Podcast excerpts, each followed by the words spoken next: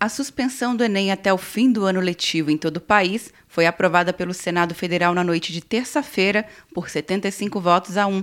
O projeto da senadora Daniela Ribeiro determina adiar o exame toda vez que a decretação de estado de calamidade pública interferir no calendário escolar, como é o caso agora com a pandemia de coronavírus. De acordo com a senadora, a medida permite que todos fiquem em condições de igualdade. Nós sabemos, e eu sou presidente da Comissão de Ciência e Tecnologia, de que 40% dos brasileiros não têm acesso à internet. Não tem. Para o relator, senador Isalci Lucas, com as aulas interrompidas, os alunos que se formam agora ficariam em desvantagem. Nós temos hoje em torno de 25% dos alunos. Agora, a maioria são alunos que já concluíram o ensino médio, que já fizeram o Enem nos anos anteriores. Lembremos que nossos alunos das escolas públicas não tiveram sequer dois meses de aula. Seria muito injusto. O líder do governo, Fernando Bezerra Coelho, explicou que o Ministério da Educação vinha estudando o adiamento para não perder o primeiro semestre letivo do ano que vem. O que eu tentei argumentar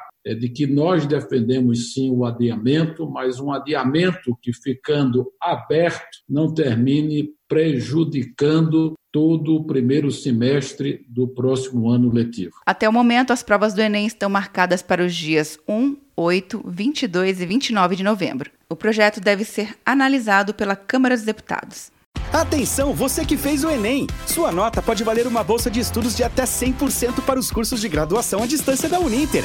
Isso mesmo! Até 100% de desconto em mais de 90 cursos. Transforme seu futuro. Acesse o site e inscreva-se agora. Uninter, a melhor educação à distância do Brasil. Uninter.com De Brasília, Luciana Castro.